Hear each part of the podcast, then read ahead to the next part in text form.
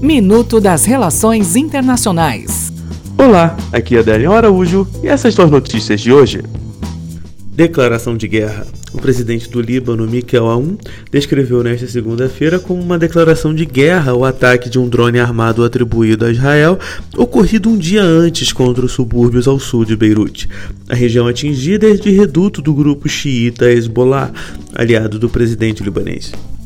A Amazônia, G7, grupo de países mais ricos do mundo, prometeu nesta segunda-feira liberar em caráter de urgência 20 milhões de dólares, o equivalente a 83 milhões de reais, para enviar aviões-tanque para combater os incêndios na Amazônia. O presidente da França, Emmanuel Macron, questionou a conveniência de conferir um status internacional à floresta caso os líderes da região tomem decisões prejudiciais ao planeta.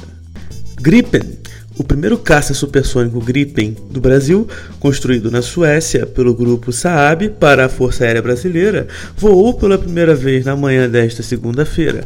O jato de combate decolou da pista de Linköping em 9h41, horário de Brasília, e pousou às 10h46 depois de 65 minutos de testes preliminares de manubrabilidade e qualidade de desempenho aéreo. A aeronave foi pilotada pelo chefe de programa de ensaios da Saab, Richard Lisenberg.